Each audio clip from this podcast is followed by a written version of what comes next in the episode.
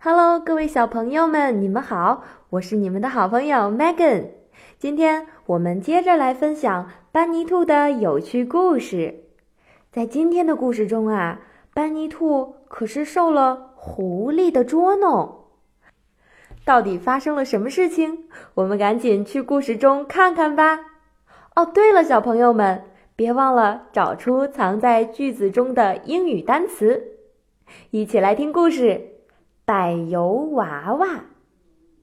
狐狸总是绞尽脑汁去想主意，他想要抓住班尼兔。可是这只聪明的小兔子总是古灵精怪，让他无可奈何。有一天，这只狡猾的狐狸终于想出了一个新的计划。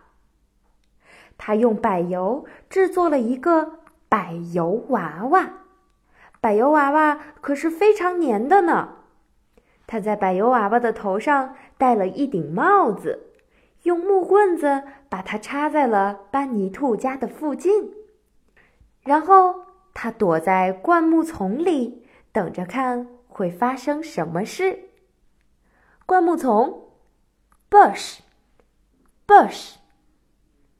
不久，班尼兔从远处哼着歌就走过来了。看到柏油娃娃的时候，停住了脚，吃惊的看着他。他以前从来没有见过这种东西。柏油娃娃长得可真黑呀！嘿，早上好！班尼兔跟他打个招呼。天气可真不错呀。但是柏油娃娃没有生命，他当然不会回答班尼兔的问话了。班尼兔问：“嘿，你没有听到我说话吗？”可是柏油娃娃还是没有回答。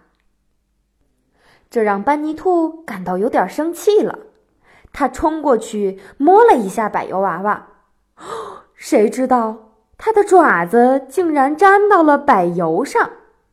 嘿，放开！班尼兔大声的叫道：“要不然我可要打你了！”于是他用他的另一只爪子打了过去，不幸的是，他的另一只爪子也被黏黏的柏油粘住了。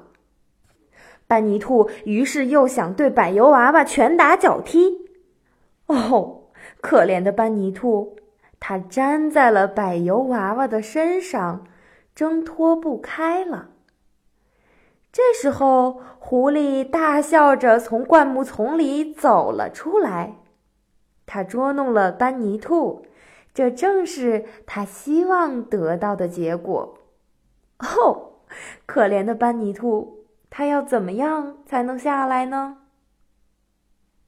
小朋友们，今天的故事讲完了。